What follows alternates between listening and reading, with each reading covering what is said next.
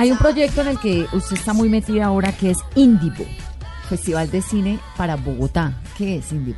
Indivo es, em, bueno, un proyecto que acabamos de lanzar con con, bueno, con Alejandro. Alejandro y yo somos cofundadores, con Juan Carvajal. Que Alejandro es su esposo, Alejandro. Alejandro Estrada, mi esposo, con Juan Carvajal, mi socio en otro festival que tenemos en Nueva York y con los, los, eh, dueños de Click Clack, el Hotel Click Clack. Sí, eh, que son, bueno, unos sollados, Tomás Beltrán y Juan Felipe Cruz.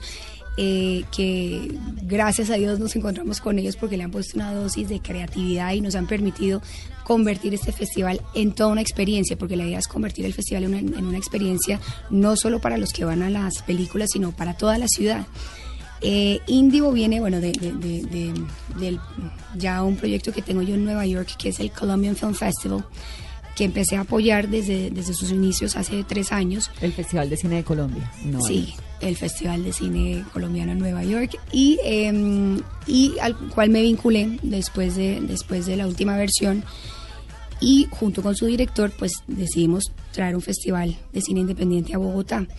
Eh, no existe, bueno, existe uno, pero, pero, pero no es el, el festival que se sueña. sí, ni el que los cineastas se, se sueñan.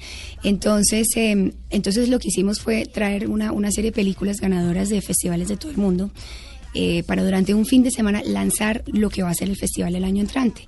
Trajimos, eh, bueno, a Lauren Hammonds, que es el, director de Tribeca Cinemas, que es, que es el, el curador de, del festival de Tribeca. Trajimos a Darío Lopérfido, que es exministro de Cultura en, de, Argentina y además el creador de Bafisi. Eh, logramos dictar una cantidad de charlas, logramos em, em, como, como mostrarle a la gente lo que se puede convertir Bogotá una vez arranque el festival el año entrante. Entonces hicimos solo este, este, este, este lanzamiento. Y en julio, dentro del marco del BAM, vamos a, tener 10 días de festival en donde vamos a tener eh, películas que ya estamos eh, buscando en festivales en este momento. Ya hicimos eh, Toronto y Nueva York, sigue Sundance, tenemos que ir a, a Berlín, a Cannes.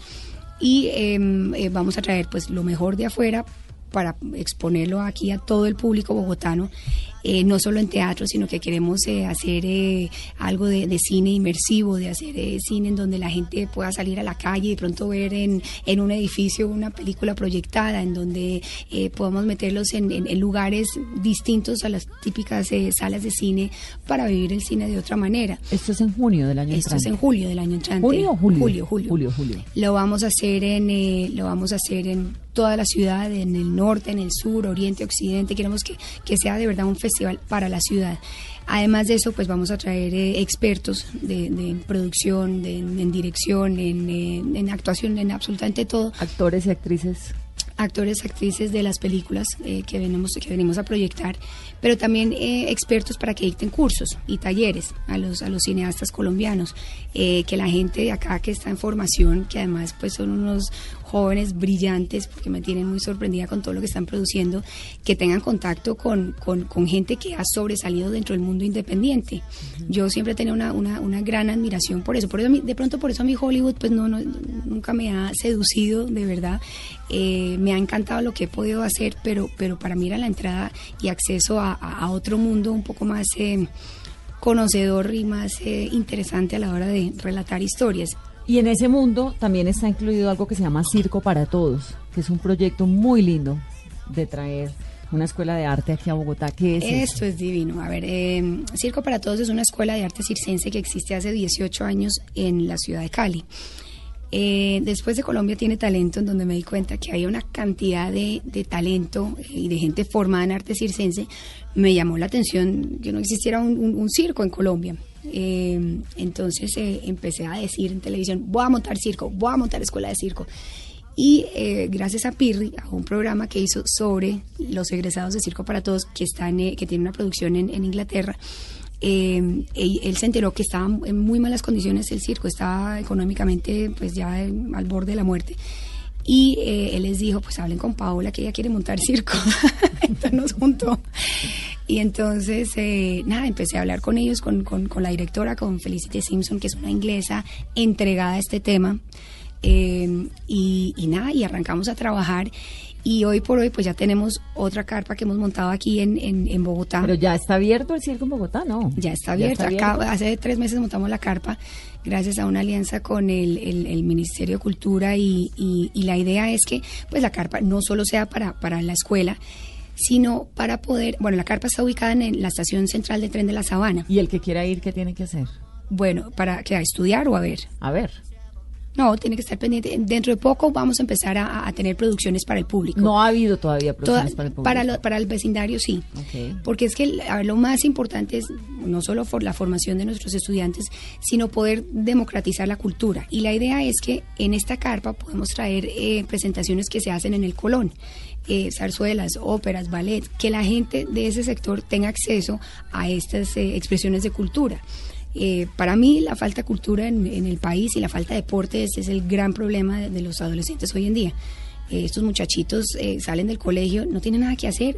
Pues ¿qué hacen? Pues terminan metiéndose a una banda criminal o bueno. No, fumando marihuana o tomando trago. La tentación de la delincuencia está muy a flor Si uno está distraído, si uno tiene ciertos cierta estimulación y cierta motivación para que para que su creatividad empiece pues como a maquinar como que la gente em, empieza a encontrar otros caminos y, otros espacios para, distraerse. Entonces, la idea es con esto traer la cultura aquí a este sector, a Palo Quemado. Em, y además, eh, nada, tener presentaciones, eh, obviamente a unos precios mucho más cómodos. Bueno, nos eh, cuenta cuando haya presentaciones para que lo podamos contar a nuestros oyentes que están pendientes. Vamos terminando, Paola, pero no voy a dejar que se vaya.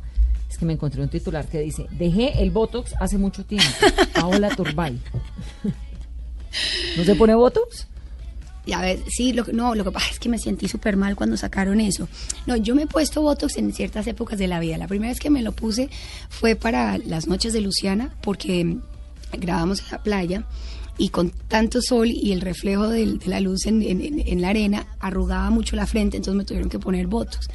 Eh, después eh, me pusieron Botox para otra cosa, pero, pero, pero Ah, bueno, y es que yo tengo el ojo derecho medio agachadito, entonces me pongo ahí. para igualarlo. para igualarlo, porque como muevo la izquierda. Pero cuando, eh, cuando di esa entrevista, hacía por ahí dos años no me ponía Botox porque eh, para, para, ciertos personajes que tenía en, en, Estados Unidos, sobre todo pues para una bruja en la época de la Inquisición, pues hay que, pues hay que estar arrugado y hay que arrugar la frente, entonces sentía que no me estaba funcionando. Pero ¿cómo se cuida? Yo pues yo voy donde Alejandro Rada Casab, que para mí eso es, pues una, mejor dicho, un lugar sagrado, es el único que me pone la mano en la cara. Eh, bueno, tengo otra, otra dermatóloga que se llama Judy Palencia, que es buenísima. Apunten pues. no, la promo. Y, uso, uso, nada, pues las cremitas, para mí las cremas son, son, son básicas.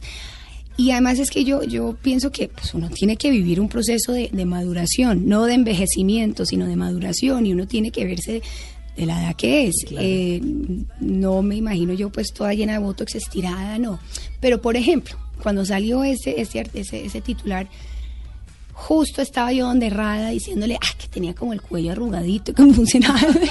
y me puso botox en el cuello. Eso es un secreto que no lo cuenta nadie, así que se los cuento yo. Nadie le cuenta a uno eso. Y se ponen botox en el en cuello. el cuello. Y además una cantidad de vitaminas y bueno, cosas que uno deja de producir. Pero Paola, ¿quién le ve a uno el cuello? Yo. yo me doy cuenta. yo hasta ya no he llegado. No, pero, pero, pero, pero yo nunca haría cosas demasiado invasivas o, no sé, o cosas que me hicieran ver como de cera o como de plástico. A mí me parece que está bien tener las arruguitas, la pata de gallina, la arruga aquí entre pues las... es, que es sexy, normal y, es y es bonito, es bonito. Entonces, que haga uno eh, mala cara y se vea bravo. Obvio que se vea la expresión, pero que se vea una expresión fresca e hidratada fresca e hidratada. Bueno, con la fresca e hidratada de Paola Turbay. Eh, espero que tengan un feliz domingo. Gracias por haber venido, Paola. No, ustedes por la invitación, a ti, Vanessa, qué rico. Qué rica esta charla. temas más de qué hablar. Tenemos mucho de qué hablar, así que otra invitación. Vamos por, o vámonos por un cafecito ahora. Sí, me parece. Nos tomamos un café. un besito. que tengan un feliz domingo.